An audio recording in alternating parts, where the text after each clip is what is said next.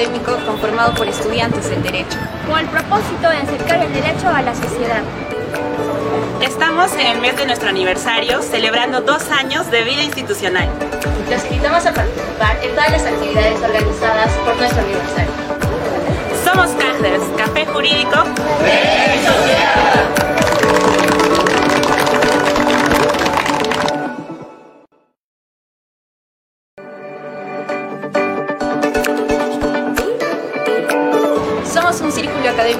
Conformado por estudiantes del derecho.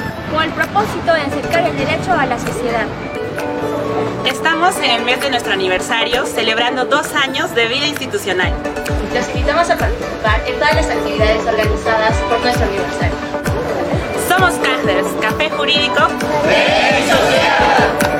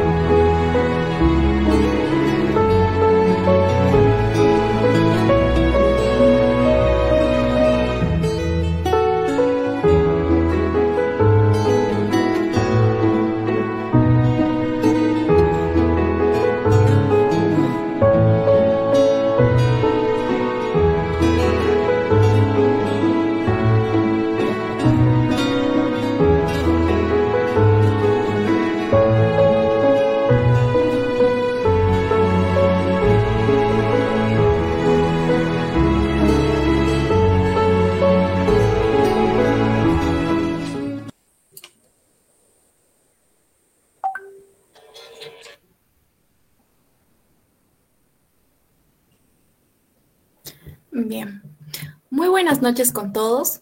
Mi nombre es Gabriela Mejía Romaní, miembro de este círculo académico, y en esta actividad los he de acompañar en la moderación. El Café Jurídico Derecho y Sociedad, en el marco de su segundo aniversario de vida institucional, presenta la siguiente mesa de diálogo en la que se abordará sobre los beneficios penitenciarios respecto al caso que ha generado polarización social en nuestro país, la excarcelación de Antauro Humala. Para tal fin, tenemos la concurrencia del doctor Rafael Elmer Cancho Alarcón, quien es juez del segundo juzgado penal colegiado de la Corte Superior de Justicia de Ayacucho, y el doctor José Martín Bonilla Leonardo, abogado litigante y especialista en Derecho Penal y Procesal Penal, quienes comparten la condición de miembros honorarios del CAFTERS. La presente mesa de diálogo estará dividida en tres ejes temáticos, cuya participación se desarrollará de manera amena y espontánea por nuestros invitados. Postulación y réplica. Los ejes temáticos son, eh, primero, los beneficios penitenciarios en el Perú. Como segundo eje temático tenemos la condición jurídica de Antaurumala. Y por último, la crítica valorativa de la excarcelación de Antaurumala. ¿Es legal? Sin más preámbulos, iniciamos con el primer eje temático, los beneficios penitenciarios en el Perú. Adelante, doctor Cancho, tiene la palabra. Muchas gracias, Gabriela, y nuevamente saludando a nuestro invitado, el doctor José Martín Bonilla Leonardo. Eh, aprovecho primero la ocasión para desear un feliz segundo aniversario a todos los integrantes de Café Jurídico, Derecho y Sociedad. Bien, eh, a ver, para ir en temas, porque además tenemos un corto tiempo. En principio, ¿qué se entiende por beneficios penitenciarios? Eh, sobre este aspecto, eh, digamos, tenemos varias, varios alcances, pero en principio creo que lo que se ha consensuado desde nuestra doctrina nacional, y me refiero solamente a la nacional para evitar algunas, algunos reconocimientos, ya como facultades o derechos en el ámbito comparado, que así también se le concibe, en el ámbito nacional se le establece como estímulos. Esto que involucra, eh, eh, cuando se habla de estímulos, evidentemente, son alicientes o... Eh, digamos, este, que involucran una especie de eh, objetivo que debe lograr un interno para efectos de lograr su resocialización. Por lo tanto, responden en principio a una exigencia de este tratamiento progresivo que involucra el alcance de las finalidades constitucionales del artículo 139, inciso 22, que involucra resocializar a una persona para efectos de su reinserción en la eh, sociedad. ¿Ya? Ahora, no es que por ser estímulos, digamos, este contexto, los beneficios penitenciarios se, se separen o se divorcien de lo que en principio entonces constituye la finalidad de las penas, porque evidentemente su justificación, tanto en el marco de la Constitución como también van a verificar en el título preliminar del Código de Ejecución Penal, está vinculado al cumplimiento de esos objetivos. Por lo tanto, forma parte también de lo que se denomina exante al, digamos, al tratamiento progresivo, a la individualización de la pena, que lo que involucra en estos aspectos, bajo contextos de seguridad jurídica, aquellos, eh, aquellas condiciones que debe cumplir una determinada persona para efectos de responder, en principio, frente a la comisión de un determinado delito. Cuando hago referencia a responder, de ninguna manera quiero que se tome esto como un aspecto retributivo, sino para poner de manifiesto aquello que involucra la responsabilidad penal para efectos de hacerse cargo de aquella desviación de la conducta, se decía antes, pero más bien de aquella negación de la norma, se dice dentro del marco funcional normativista, pero digamos más bien de aquella valoración del derecho o desvaloración, si se quiere hablar desde la perspectiva de delincuencia. Entonces, para que finalmente esta persona, haciéndose responsable de esta desvaloración, cumpla con un determinado programa a efectos de lograr su resocialización. En el contexto del cumplimiento de un programa, y esto lo vamos a verificar cuando seguramente nosotros visitamos eh, algún atractivo turístico, nos dan un programa se tiene que ir de este paso, pasar por todos los atractivos turísticos y podríamos lograr, digamos, alcanzar todos los objetivos que involucran el programa turísticos, si así lo comparamos. Entonces, en el cumplimiento del programa, seguramente cada uno de nosotros lo que va a decir es, mira, ¿sabes qué? Ya oí muchas cosas de estos paquetes turísticos, hay determinados lugares que deberíamos saltarnos para disfrutar de otros mejores. Entonces, acortamos el programa para alcanzar mucho más pronto el objetivo. Entonces, algo similar ocurre con el contexto de los beneficios penitenciarios permiten acortar ciertos aspectos en el contexto de la consecución de este objetivo que es la resocialización. Y este acortamiento puede ser de dos maneras. Uno que involucra los beneficios intramuros, y aquí está esto de eh, la, eh, eh, el beneficio que ha conseguido Antaurumala, que es básicamente el cambio de días de pena privativa de libertad por la efectivización de trabajo o estudio, y también tenemos otros beneficios que involucran extramuros, es decir, que se tienen que hacer con una escarcelación. Y ahí están la semilibertad o liberación condicional.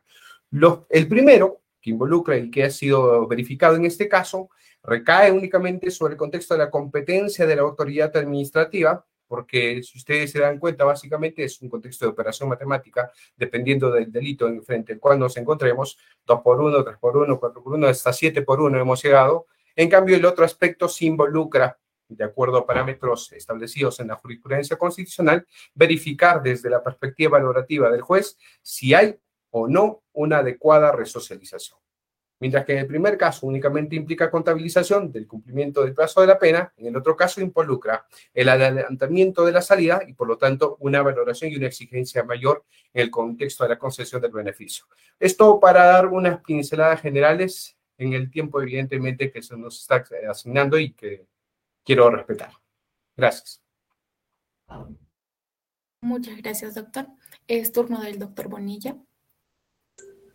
Muchas gracias, Gabriela. Muy buenas noches este, al doctor Rafael Cancho y también buenas noches a todos los miembros del Café Jurídico Derecho y Sociedad en este su segundo aniversario. Yo agradezco nuevamente la invitación que se nos ha extendido para efectos precisamente de reflexionar respecto al sistema penitenciario nacional a propósito de la reciente liberación de Antauro Humala. Dentro de la realidad penitenciaria de nuestro país, y como ya lo ha destacado el doctor Rafael Cancho, eh, pues existe, existe un objetivo claro al cual apunta nuestro sistema penitenciario nacional, y es que este apunta en una especie de un régimen terapéutico, ¿no? como recordando las teorías de la pena del positivismo, a curar a las personas que han cometido delitos para que a través de ese tratamiento, bajo una especie de una terapia que introduce nuestro sistema penitenciario, puedan ser curados y salgan ya sanos a reinsertarse a la sociedad. Y esta idea, esta idea general que se dibuja dentro del panorama de nuestro sistema penitenciario, el ya difunto profesor Alejandro Solís Espinosa planteaba que era un esfuerzo que en nuestro país se puede rastrear incluso desde la década del 60, ¿no? El profesor Alejandro Solís Espinosa decía que en 1969 en nuestro país, con el decreto ley 1781, 17581, se expide en nuestra realidad nacional la unidad de normas para la ejecución de las sentencias condenatorias, que es precisamente el primer esfuerzo en la realidad nacional donde se trata de construir un sistema penitenciario ya acorde a los estándares contemporáneos. Este plan que fue derogado naturalmente fue reemplazado más o menos ya en la década de los 80, exactamente en el año de 1981, donde se incorpora un plan de reforma penitenciaria. Pero la nota característica es que este plan de reforma penitenciaria, en lugar de introducir una concepción más integral para el tratamiento penitenciario, en realidad el profesor Solís Espinosa dice que se centró más en la necesidad de construir prisiones en nuestro país, ¿no? Entonces, el primer antecedente del 69 sí fue un esfuerzo integrador para tratar de incorporar un sistema razonal y razonable de rehabilitación de los internos, y en la década de los 80 lo que tendría que haber sido una reforma para mejora, en realidad se centró únicamente en la construcción de cárceles. Y la tercera gran reforma que se da en nuestro país o la tercera visión que se introduce en nuestro país es pues la que ya tenemos desde el 31 de julio del 91, que es con la promulgación del Código de Ejecución Penal. Pero también a mí me parece importante en este tiempo que se nos ha concedido podernos referir a un contexto incluso más general que el contexto de nuestro país en cuanto al régimen penitenciario. Y es que debemos tener conciencia de que la existencia de las cárceles dentro de la realidad social y dentro del discurso penal, en realidad no ha existido siempre bajo el diseño que nosotros concebimos ahora, que es una persona condenada que pasa luego de esta condena en delitos de especial gravedad, que sí los prevé la ley penal, a un centro penitenciario. En realidad, si rastreamos, por ejemplo, en la historia antigua, las cárceles o centros de detención no eran centros donde las personas cumplían penas. ¿Por qué? Porque las penas eran draconianas. O te mataban, ¿no? Bajo ahorcamiento, o te mataban bajo apedremiento, o te sometían a otros tipos de tratos de, eh, crueles e inhumanos. ¿Y para qué servían inicialmente los centros de detención? Eran solamente centros transitorios, donde a uno lo internaban a la espera de que le apliquen esa pena corporal que generalmente se imponía en la edad antigua.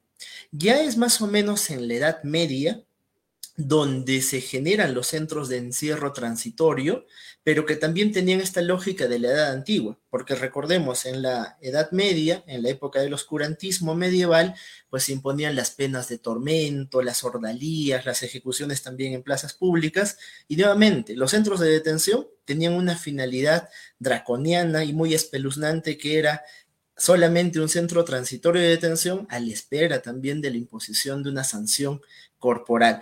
Esta lógica grave nos muestra que en la edad antigua y en la edad media, fíjense ustedes, los centros de detención tenían precisamente la finalidad de garantizar la ejecución de la sanción penal.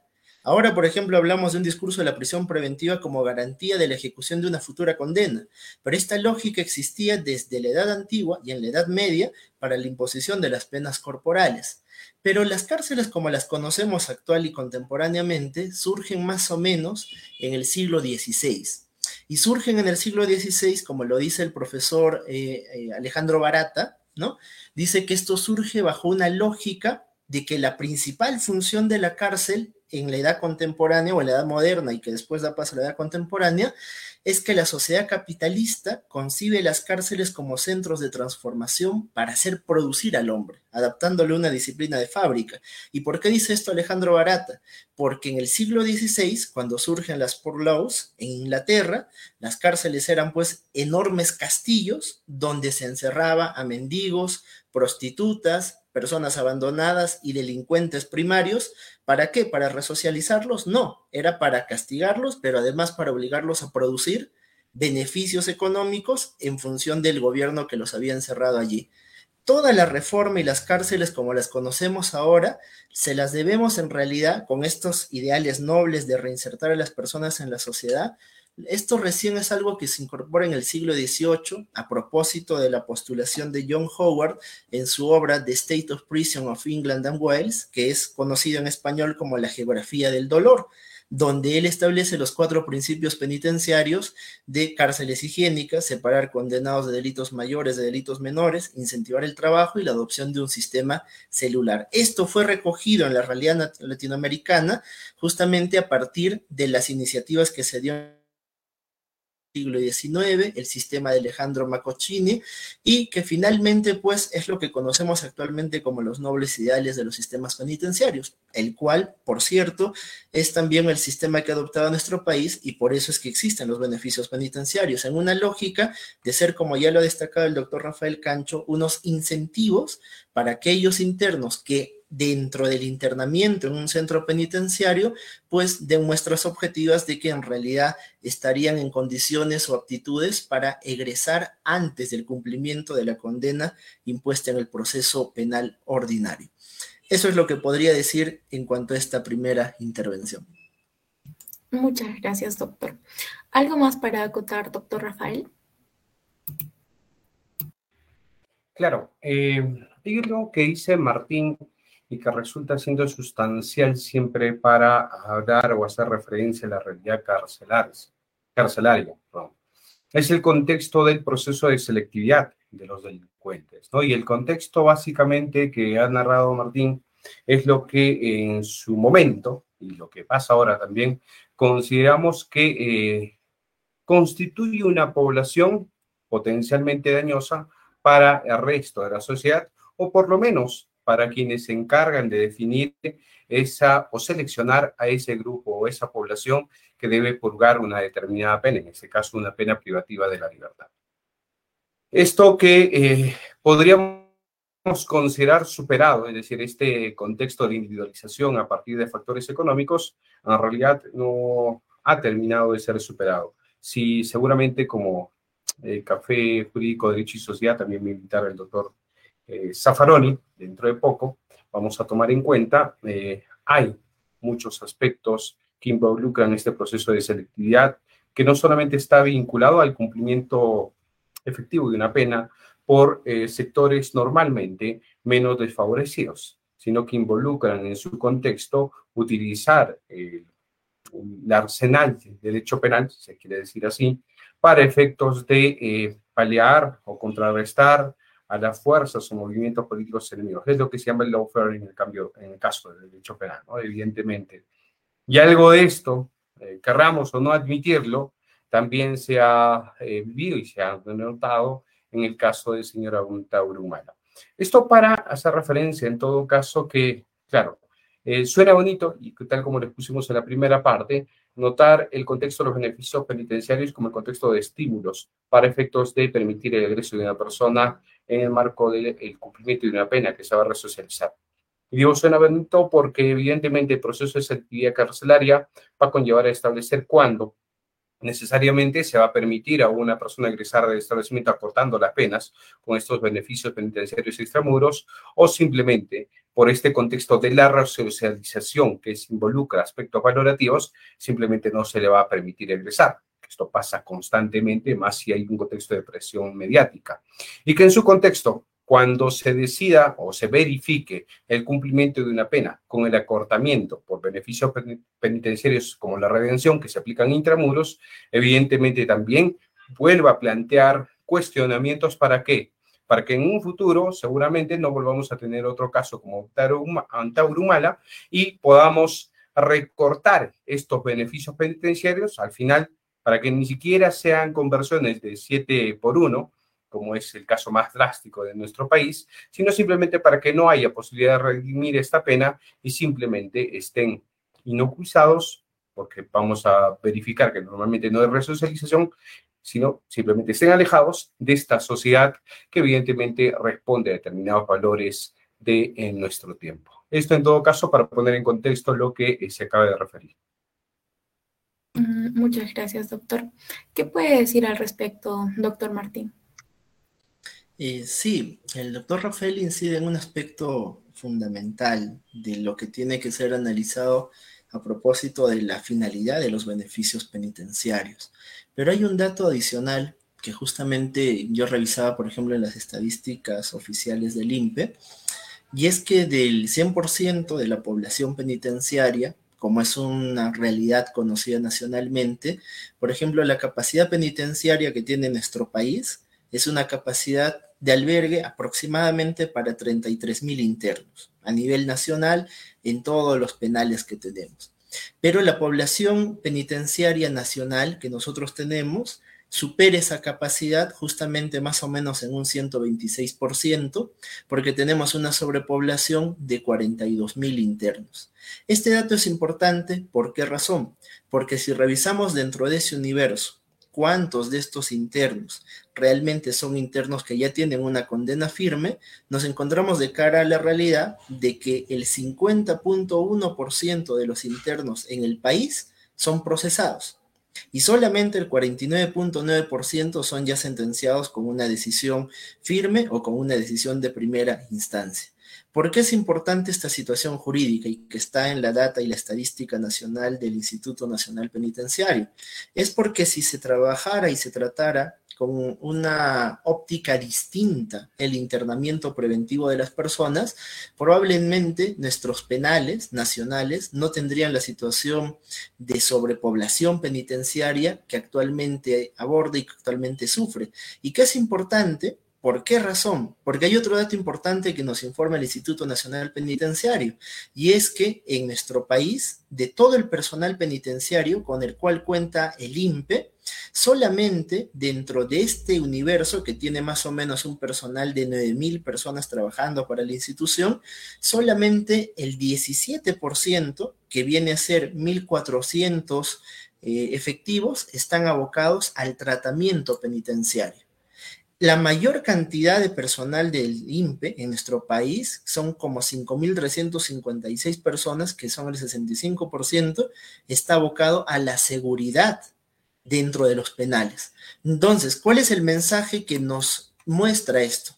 Que si bien es cierto, nuestro ordenamiento jurídico apunta a un proceso de resocialización, en realidad el uso del personal, el uso de las personas que trabajan dentro del sistema penitenciario no son acordes a esta finalidad normativa, porque en realidad lo que más importa dentro de la realidad concreta es la seguridad, es decir, que las personas que están dentro de estos establecimientos penitenciarios se mantengan ahí y no se fuguen. El segundo plano, en el segundo orden, está pues el tratamiento que realmente se quiere. Y esto a mí me parece grave porque si vemos otra estadística, en realidad los índices de reincidencia que tenemos de personas que reingresan a los establecimientos penitenciarios en el país no es tan elevado. Miren, si revisamos la data del Sistema Nacional Penitenciario, las personas que tienen dos ingresos dentro de la población penitenciaria nacional, 16%. Los que tienen tres ingresos a más, 6%. Cuatro ingresos a más, 3%. Cinco ingresos a más, 3%. El grueso de la población penitenciaria nacional, que es el 72%, solamente ha tenido un ingreso. Esto quiere decir que si realmente hubiera un enfoque verdadero en el tratamiento penitenciario, tendría que incrementarse el personal dedicado a este tratamiento penitenciario y revertir esta lógica de aseguramiento con el cual fácticamente se encuentra actualmente nuestro sistema penitenciario. Eso es lo que podría mencionar. Gracias, doctor. Eh, bien, pasamos al segundo eje temático, el cual es la condición jurídica de Antauro Mala. Doctor Bonilla, ¿cuál es su apreciación sobre la condición jurídica de Antaurumala?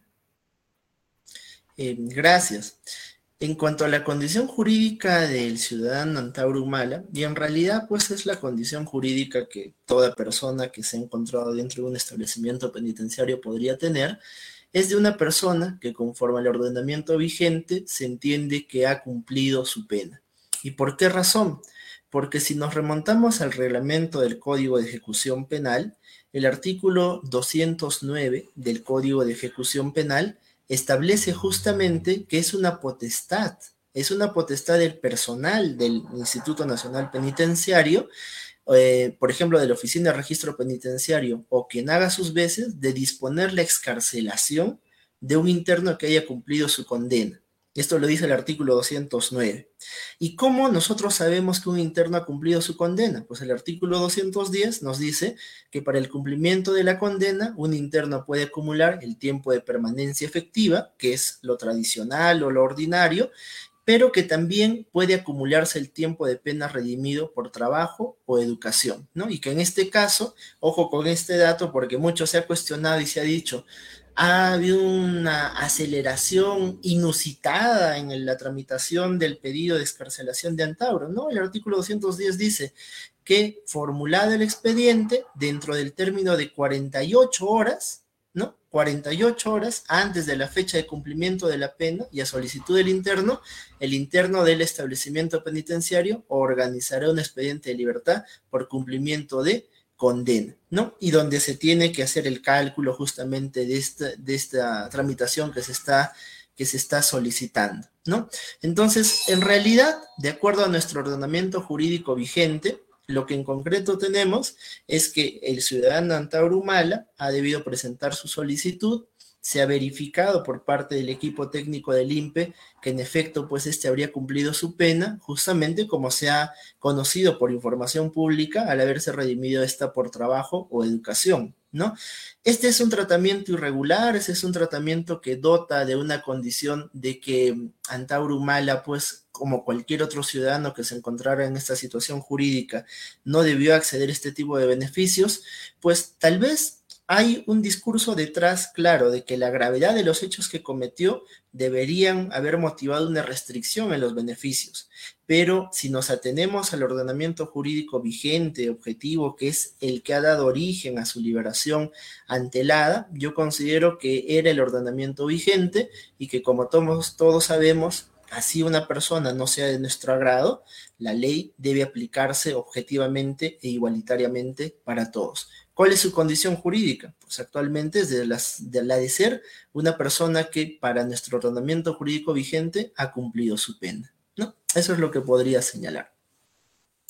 Muchas gracias, doctor. Eh, doctor Cancho, ¿qué puede decirnos al respecto de la condición jurídica de Antaurumala? Bueno, creo que, y lo he puesto bien, Martín, en realidad se trata de una persona que se encuentra como tú, Gabriela, como Martín, como yo y, cualquier otra persona de este país. Una persona que se encuentra en pleno uso de su libertad y de sus facultades civiles, evidentemente. Así que no, no habría, no hay vuelta que darle. O sea, nos disgustará, nos molestará, no estaremos de acuerdo, como bien dice Martín, pero finalmente se trata de una persona que tiene como derecho, en este caso primordial que se viene ejerciendo, derecho a su libertad personal. Ahora, lo que sí quisiera incidir, esto porque de paso se ha puesto en cuestión y no han sido, digamos, personas eh, políticos, no han sido periodistas, no han sido, este, digamos, personas eh, legales, es decir, que no tienen información jurídica, sino han sido eh, abogados y especialistas en derecho penal quienes han cuestionado la liberación de Antauro Humala, y a mí me parece que aquí resulta siendo importante y trascendental que desde Café Jurídico, Derecho y Sociedad se ponga claro. Yo he sido, eh, yo soy, eh, bueno, he sido hasta hace tres meses más o menos, eh, cumplido las funciones de juez de ejecución penal. Es decir, como juez de investigación preparatoria también he tenido las funciones de juez de ejecución penal. Y nunca, eh, y eso no solamente pasa dentro del ámbito de mis funciones, sino de todos los jueces a nivel nacional. Nunca un juez ha verificado el contexto de contabilización de días cumplidos, porque este es un tema netamente administrativo. Simplemente el juez no se le, no se le trae, porque esto no es la lógica, para efectos de contabilizar cuántos días ha cumplido esta persona o cuántos días le puedo multiplicar de acuerdo a los beneficios penitenciarios que eh, eh, se le pueden haber aplicado en contexto de redención, ya sea por educación o por trabajo, según la legislación vigente. Esto no se da, eso no se da en el país. Y lo han señalado, eh, digamos, exministros que son de corte más bien, digamos, de derecha o de centro derecha, como Marisol Pérez Tello, ya lo han asumido ya algunos políticos, pero es importante recalcar que en realidad hay beneficios penitenciarios que de ninguna manera involucran la intervención judicial, la visita íntima, la redención de esto de estudios, eh, tiempo de pena por estudios o trabajo, el contexto de la autorización de salida hay beneficios que involucran tratamientos, sobre todo intramuros, que en este contexto van a, resultar siendo de plena competencia dentro eh, de la autoridad administrativa de ejecución penitenciaria, en este caso el INPE. Ahora, se ha traído a colación sobre este aspecto una norma de carácter procesal, es decir, un articulado del Código Procesal Penal 491, que en realidad hace referencia al contexto de competencia funcional del juez, pero no es una competencia funcional para precisamente ver este tipo de situaciones que involucran la eh, autorización o la concesión de estos beneficios penitenciarios que son propiamente intramuros, sino más bien que involucran el egreso anticipado del eh, sentenciado a la sociedad, como la liberación condicional o la semilibertad en que en esos casos interviene el juez de ejecución penal y donde precisamente está constreñido a verificar y valorar si una determinada persona ha cumplido o no con su resocialización.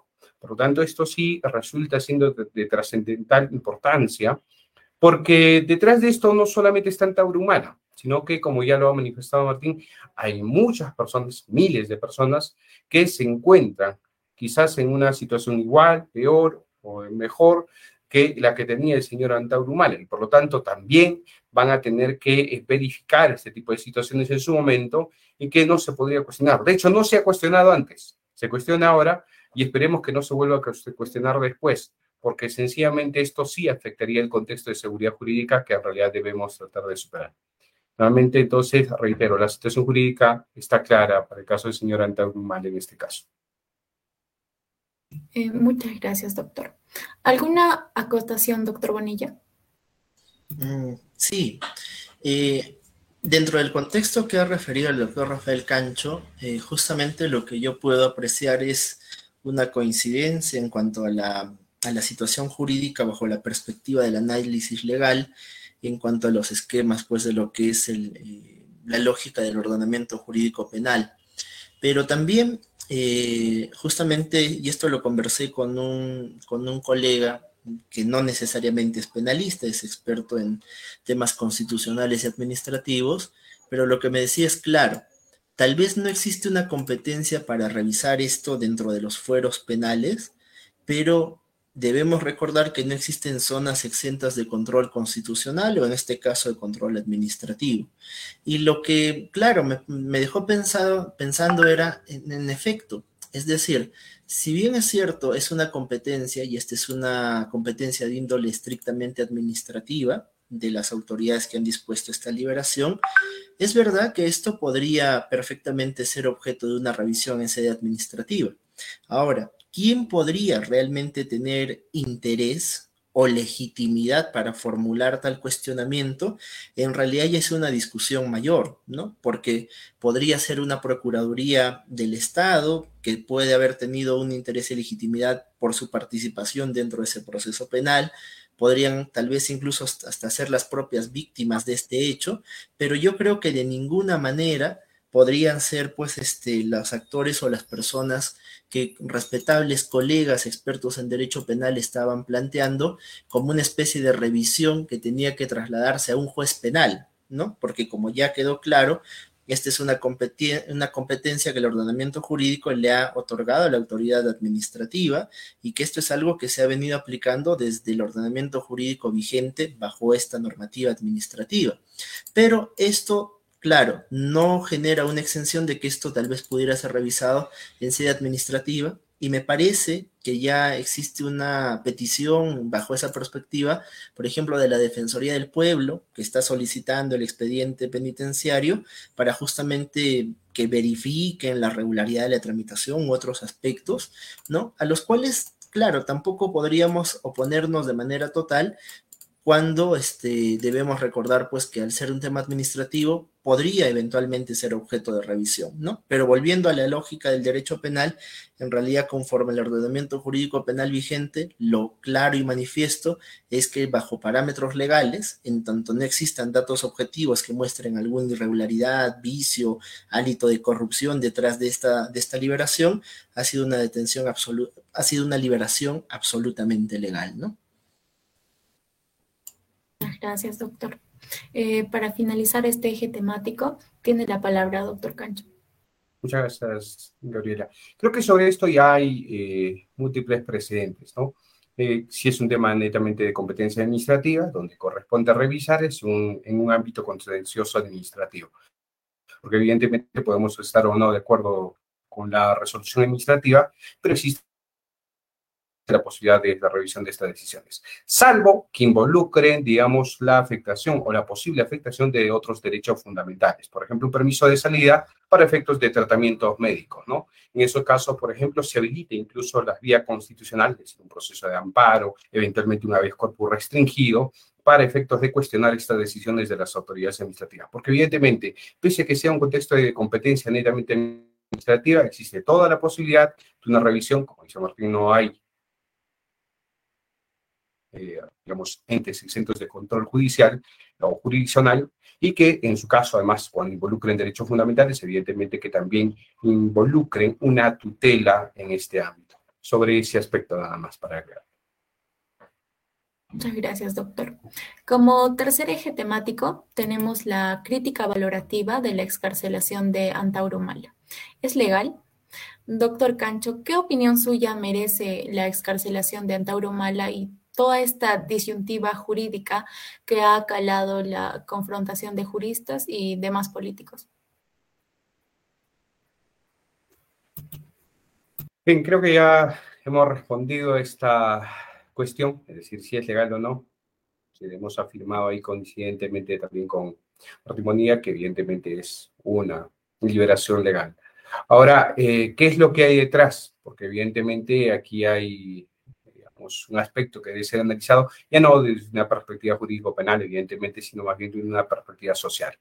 Lo que está pasando es eh, que está, digamos, incorporándose un importante, por cierto, actor en la escena político-social de nuestro país. Una persona que representa, digamos, en estos contextos, no solamente a aquellos que han realizado en algún momento los servicios obligatorios, en su caso, y también voluntarios, de eh, militar, o sea, de prestación de servicios militares, eh, sino que representa más bien a, una, a un sector de la población que normalmente tiene un descontento con el manejo político, social y económico de nuestro país, porque evidentemente se trata, y así se ha establecido en su momento, eh, la perspectiva del señor Antablumala como una, digamos, como un frente de defensa los intereses de las personas menos eh, favorecidas. Entonces, claro, en el contexto de una sociedad que eh, trata de mantenerse en statu quo, es decir, donde queremos que las cosas se mantengan así porque así nos va bien a todos, entre comillas, a todos, entonces la inserción de personas que puedan generar cierta incomodidad o que puedan digamos, tergiversar ese orden, entonces lo que hace simplemente es generar un, digamos, un factor o un aspecto en el cual hay que centrarnos. Y hay que centrarnos desde todas las perspectivas. Yo creo que esta es la primera que se lanza, digamos, contra este actor político o sociopolítico que viene a ser el señor Antaurumana. ¿no? Eh, seguramente van a venir muchas más, porque yo no sé si desde la perspectiva del Congreso ya se vienen planteando el hecho de que personas que hayan, digamos, efectuado o hayan atentado contra el orden constitucional por tratarse de un sentenciado por delito de rebelión, eventualmente contra vida, etcétera, puedan postular unos cargos públicos. Pero no me sorprendería que esto vaya a suceder, no te sigas, ¿no? digas esto en este sentido.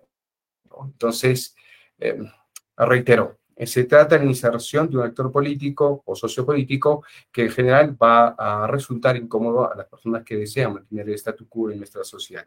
Ahora, desde la perspectiva jurídico-penal, eh, lo que tenemos que hacer es nuevamente traer a colación las reflexiones de personas como el doctor eh, Raúl Zafarón y el doctor Binder, etcétera, plantean sobre, eh, digamos, esta cuestión del uso del poder eh, para efectos de tratar de precisamente fortalecer este mantenimiento del statu quo en la sociedad. Y no mal haríamos, espero que no suceda, pero mal haríamos eh, quienes estamos en alguna posición eh, de operar con el derecho, eh, de utilizar precisamente todo el arsenal jurídico a efectos de mantener este estado. Creo que el derecho penal, desde la ilustración por lo menos, como hacía referencia Martín con Barata y otros grandes, ilustres pensadores de esta época, han puesto de manifiesto claramente que lo que se tiene que hacer prevalecer son los derechos de las personas.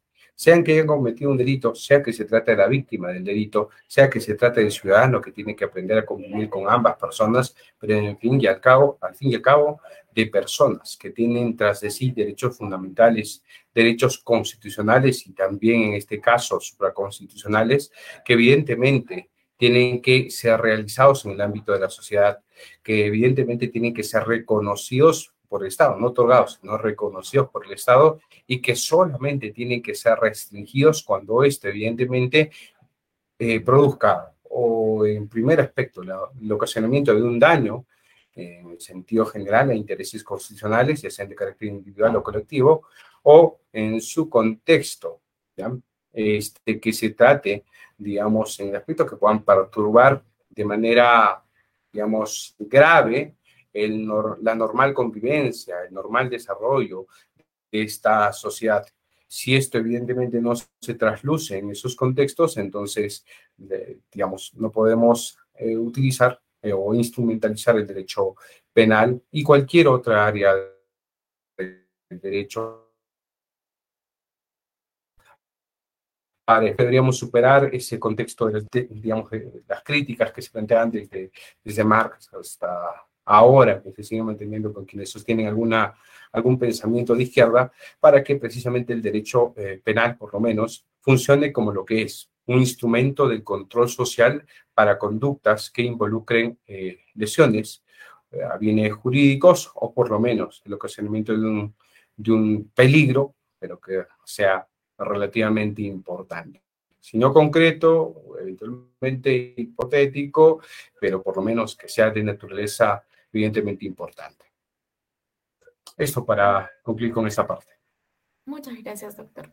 Eh, doctor Bonilla, ¿qué puede decirnos al respecto? Eh, sí, en realidad la, la, tercera pregunta, en realidad, pues como lo ha puesto en manifiesto Rafael, desborda ya el análisis jurídico penal propiamente, ¿no? Visto, por ejemplo, desde una perspectiva sociológica, desde las posiciones sociológicas contemporáneas, más o menos desde la lógica de la acción comunicativa de la cual nos pone Habermas, eh, claro, todos los actos que se despliegan por parte de los seres humanos en una sociedad tienen la naturaleza de ser acciones comunicativas, ¿no? Todo lo que hacemos, todo lo que somos y todo lo que hacemos transmite un mensaje en la sociedad. ¿Cuál es el mensaje detrás justamente bajo una perspectiva valorativa distinta al orden jurídico, sino una perspectiva social, de que la liberación de un ciudadano de las características de Antaurumala haya generado posiciones tan polarizantes en nuestra sociedad? Pues definitivamente yo considero que la respuesta está en que existe un importante sector de la población que no se encuentra conforme y que no se encuentra contento justamente con lo que puso de manifiesto el doctor Rafael, que viene a ser el status quo dentro de nuestra realidad.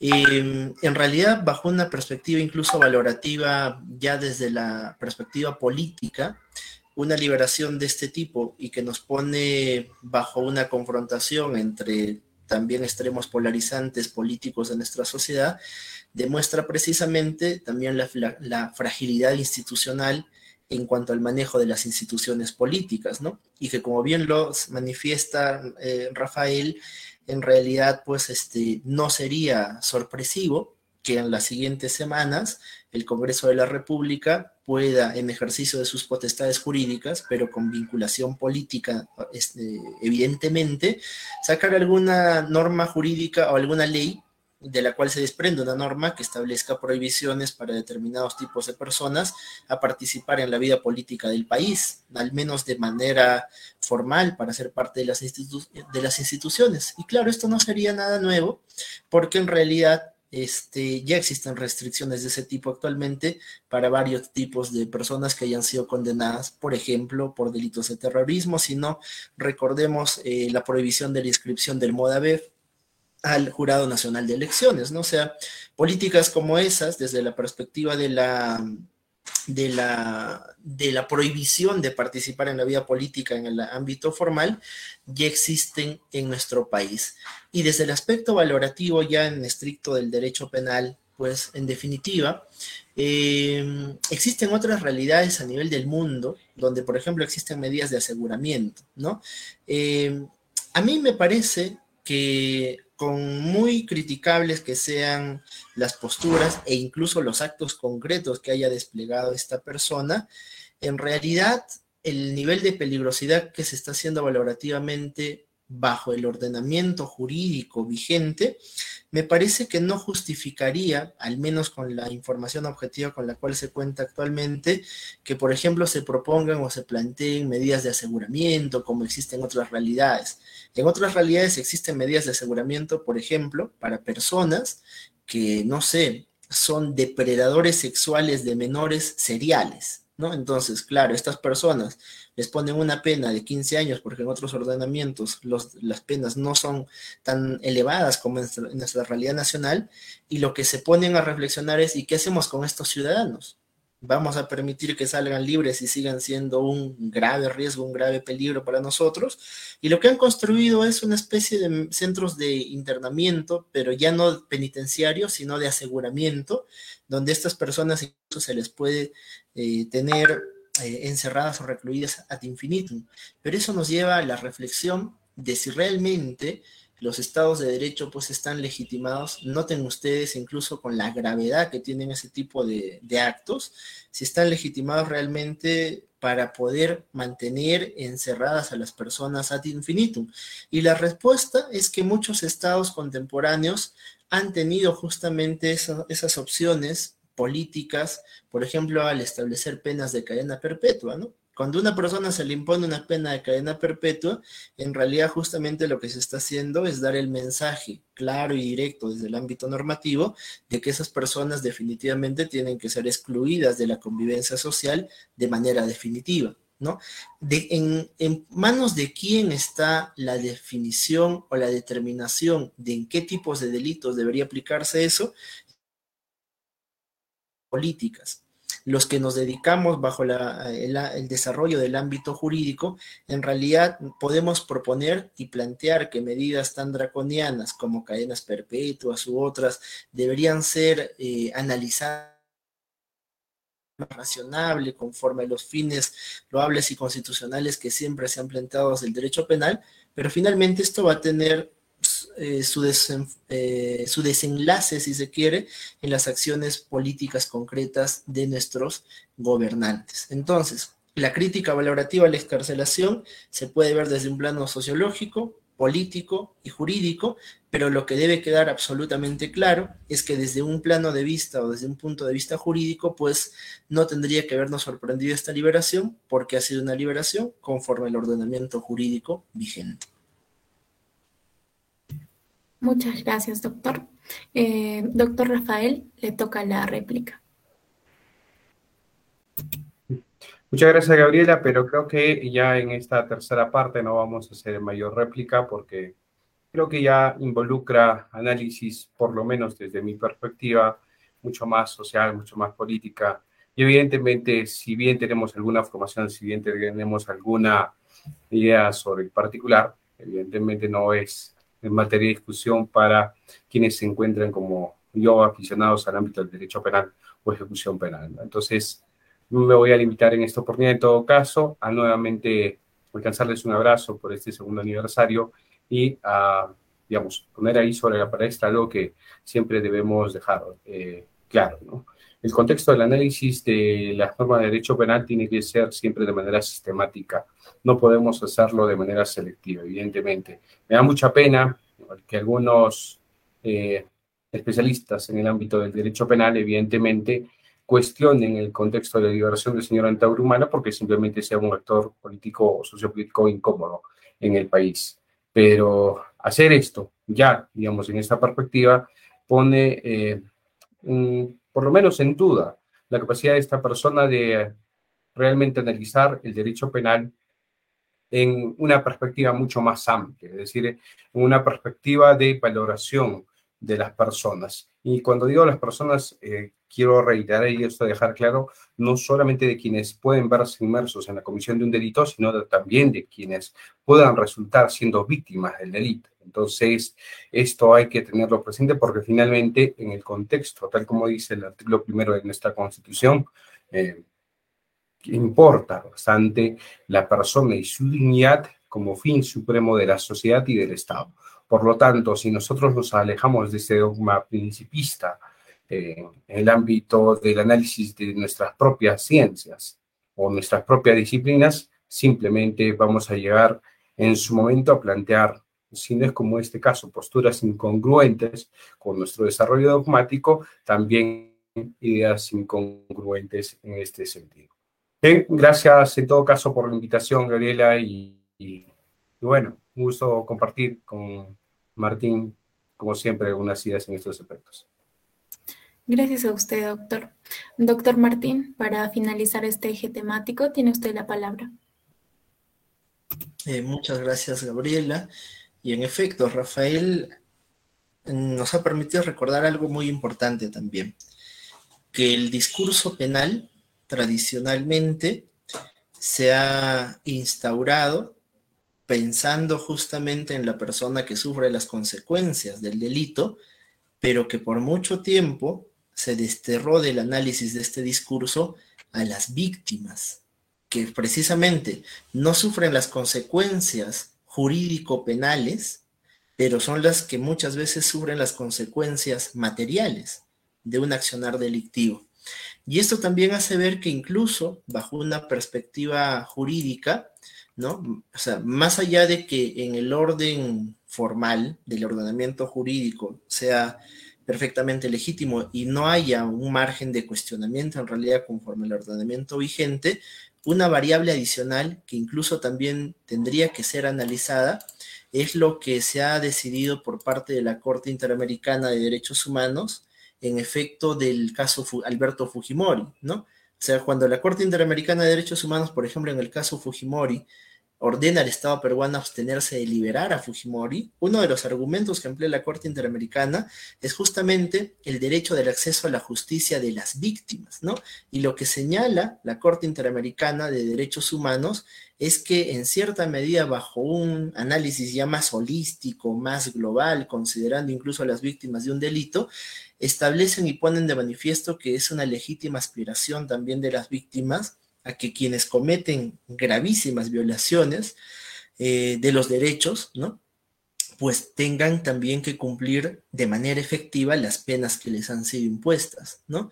Entonces, por allí hay una variable adicional que desde el plano jurídico podría ser analizado, ya no solamente desde una perspectiva estrictamente del derecho penal, sino una perspectiva incluso mucho más amplia, desde una visión de los derechos humanos, ¿no? Que tendrían también que considerarse bajo una perspectiva victimológica en este caso.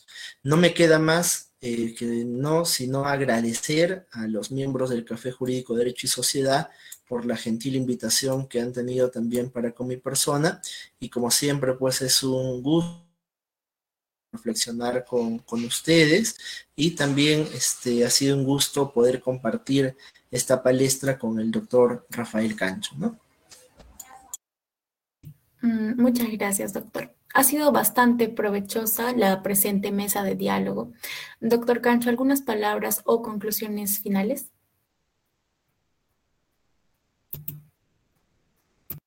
Bueno, pues pensé que ya habíamos soltado las conclusiones en nuestra segunda intervención, pero eh, a ver, algunas ideas eh, que debemos eh, rescatar en este aspecto.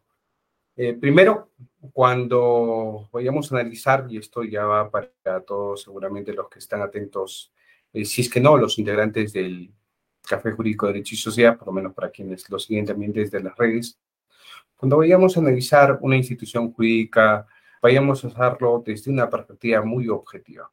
Yo sé que a veces nos ganan los apasionamientos, yo sé que a veces nos gana la simpatía o, eh, digamos, en todo caso, antipatía frente a una persona.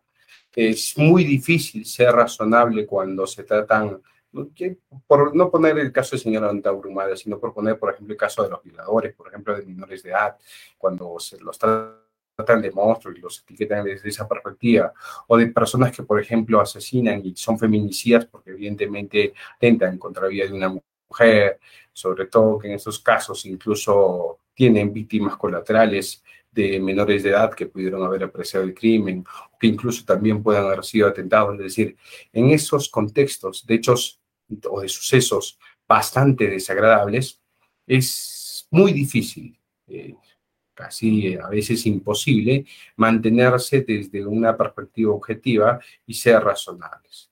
Pero está en nosotros, es decir, en los que tenemos algo de formación jurídica, tratar de mantener esos aspectos de razonabilidad, porque precisamente eso permite salir de la sombra del oscurantismo, de esto que involucra la expansión del derecho penal, de esto que involucra eh, la sobrepunición, eh, y en todo caso el punitivismo al cual nos vemos eh, enfrentados día a día y que ciertamente que es bastante difícil para personas que tenemos algo de formación humanista, algo de formación racionalista, cuando hay que imponer penas sinceramente graves o muy graves en un caso concreto, que es que no se les tenga que poner penas, hay que imponer penas, pero hay que tratar de acotar y establecer que las penas sean estrictamente razonables. Y esto es muy difícil cuando los legisladores actúan desde el apasionamiento, eh, frente al cual evidentemente no nos deberíamos encontrar eh, nosotros, quienes somos los operadores jurídicos y eventualmente algunos estudiosos del derecho penal.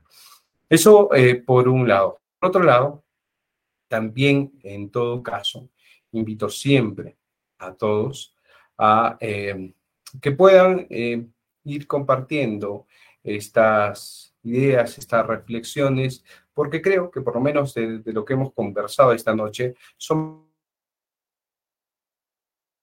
perfectables, que no involucran, más aún todavía desde mi cargo, ningún interés, eh, ningún apasionamiento en ese sentido, sino más bien la intención de que cuando se vaya a aplicar, eh, digamos, las normas penales, eh, estemos pensando no solamente, eh, eventualmente, como ya lo hemos afirmado bastante esta noche y lo ha repetido también Martín, en, en la persona que está detrás, que ha cometido un delito y también de la víctima, sino que veamos que al final, como suele decirse en una frase, no muy feliz, pero finalmente que es aplicable, esa es la realidad, que es que el derecho, y en particular el derecho penal, involucra también siempre una casa de jabonero, es decir, que podríamos vernos inmersos en estos ámbitos, y en estos ámbitos cuando no hay un contexto de racionalidad y seamos o imputados por la comisión de un delito o seamos víctimas de la comisión de un delito, difícilmente vamos a encontrar una respuesta satisfactoria en el ámbito del derecho penal. Porque por mucha eh, justicia que quiera la víctima, cuando las penas son estrictamente draconianas, por ejemplo, como una cadena perpetua, no va a haber no solamente un contexto de resocialización de esta persona para cuando egrese, si es que existiera una revisión de esta pena, eh, a la sociedad y no vuelva a hacer daño, porque, digamos, nuestro factor de resocialización en nuestro sistema penitenciario, con un, grupo de trabajadores que en realidad es un mínimo para efectos de efectuar tratamientos, es algo deseable, pero no es lo que viene ocurriendo en la realidad. Pero además, en esa misma perspectiva, eh, no va a haber otras salidas alternativas, otras posibles soluciones. Para la víctima de este delito o incluso para quien se vea por primera vez eventualmente eh, vinculado a la comisión de un delito. Porque claro, si nos encontramos frente a estas penas que son desproporcionales, irracionales, entonces evidentemente eh, no va a haber eh, la posibilidad de comprometerse con la reparación, con el tratamiento de la víctima. Y esa es también una constante que ocurre en la sociedad. Ahora, si eso le añadimos el contexto, el factor discrecional, de que no querer generarse problemas, de querer pasar las cosas como son, es decir, por agua tibia, sin ponerse frente a cuestionamientos eh, sociales, políticos, mediáticos e incluso de los órganos contralores, vamos a encontrar todavía que la labor del juez penal en ese sentido resulta siendo mucho más difícil y para efectos de conceder beneficios penitenciarios extramuros todavía hay un límite mucho más grande. Entonces, tengamos en consideración esto y en todo caso vayamos por un mejor derecho penal antes que por más derecho penal en este caso. Gracias. Muchas gracias, doctor. Doctor Bonilla, por su parte, ¿algunas conclusiones finales de esta mesa de diálogo? Eh, sí. La primera conclusión que quisiera compartir con ustedes es que debemos cuidar eh, mucho la objetividad del análisis que se realiza sobre todo cuando se trata de información que difunden eh, personas vinculadas justamente a la academia, ¿no? solamente a la academia jurídico-penal, sino a las distintas áreas del derecho. Eh, hay que ser muy cuidadosos y muy responsables con la objetividad de los análisis que se hagan, ¿no? Porque si bien es cierto, las personas que vierten en algunas oportunidades opiniones son expertos en esa materia, la realidad es que muchos estudiantes a nivel nacional no lo son. Y una información que se transmita sin objetividad puede terminar generando una deformación. Y esa deformación al final los costes lo vamos a pagar todos dentro de la sociedad, porque finalmente las personas que se encuentran en formación eventualmente van a tener que desempeñar una función concreta en la sociedad, dentro del ámbito del derecho, como abogados, como jueces, como fiscales, o en las diversas áreas del, del desenvolvimiento del derecho. Y entonces, si no se brinda una información razonable, objetiva, ponderada, en realidad podemos estar generando un perjuicio más que un beneficio de cara a las consecuencias sociales que eso podría eh, establecer. Lo segundo es que, en efecto, el discurso del derecho penal, pues, siempre ha sido pensado como en una lógica de contención o limitación del ejercicio del poder punitivo, ¿no? ¿Por qué? Porque en realidad, si nos ponemos a pensar, pues este, siempre, aún con todas las garantías de las cuales se instaure el proceso, siempre en una realidad como en la nuestra, las personas que son sometidas a un proceso van a tener una cierta carga de desventaja respecto de todo el aparato estatal que opera justamente para efectos del esclarecimiento de una actividad delictiva. Un imputado cuenta que con él y con las fuerzas de su abogado pero si este imputado no tiene, por ejemplo, la economía necesaria para contratar peritos, para contratar testigos expertos que puedan permitir ahondar y esclarecer más y obtener una frase que a mí me gusta mucho del doctor Rafael, es eh, aportar una información de calidad, ¿cómo es que podamos nosotros finalmente establecer este, una contribución al real esclarecimiento de los hechos, cuando por la contraparte a veces tenemos todo un aparato estatal detrás que tiene pues una gerencia de peritajes, un instituto de medicina legal, expertos a los cuales se puede acudir y pedir para efectos de que incluso este, puedan abonar a la teoría de la contraparte. Y que si bien es cierto existe una garantía de objetividad, a veces lo que sucede es que la perversión de que los peritos estén adscritos a esta institución, ¿no? a la institución persecutora, muchas veces lamentablemente en la práctica les resta objetividad. ¿no? Yo creo que, por ejemplo, ahí debería haber una reforma en el sentido de que quienes se dedican a una actividad pericial oficial deberían pertenecer a un ente diferenciado e independiente del ente persecutor que justamente rompa esta hermandad con la cual a veces se emiten las decisiones periciales de otro tipo y que realmente esté revestido de una garantía de objetividad, ¿no? Así como se rompió la pertenencia del Ministerio Público al Poder Judicial, que históricamente eran los fiscales adscritos al Poder Judicial, una segunda reforma y una segunda ruptura que tendría que darse es esta ruptura de los entes encargados de los peritajes oficiales de pertenecer al Ministerio Público. Y finalmente, lo que quería compartir también era que no pensemos solamente en que el derecho penal, aun cuando el discurso tradicional ha sido la defensa del, del, imputado, la defensa de la persona a la cual se le atribuye un delito, esa ha sido siempre la lógica del derecho penal, pero hay algo muy interesante que también dijo el profesor Jordi Ferrer Beltrán. Las garantías que se instauran dentro del proceso penal deben ponernos a reflexionar que tan importante como que no haya un inocente encerrado injustamente en una prisión, debe ser también ponernos a pensar de que estas garantías precisamente tienen que ser eficientes para que no existan culpables sin que cumplan con la responsabilidad penal que tienen. Este enfoque me parece importantísimo. ¿Y por qué razón?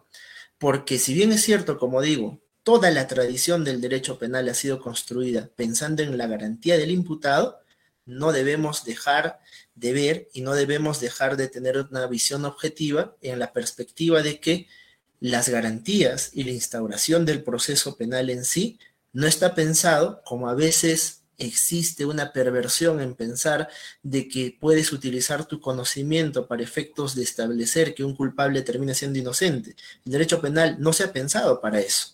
El derecho penal se ha pensado justamente para que existan mecanismos de racionalidad en el procesamiento y en la imposición de penas, como lo ha dicho el doctor Rafael Cancho, pero también, como lo dice el profesor Jordi Ferrer, no solamente para que no hayan inocentes declarados culpables, sino también para que no hayan culpables que injustamente no sean responsabilizados.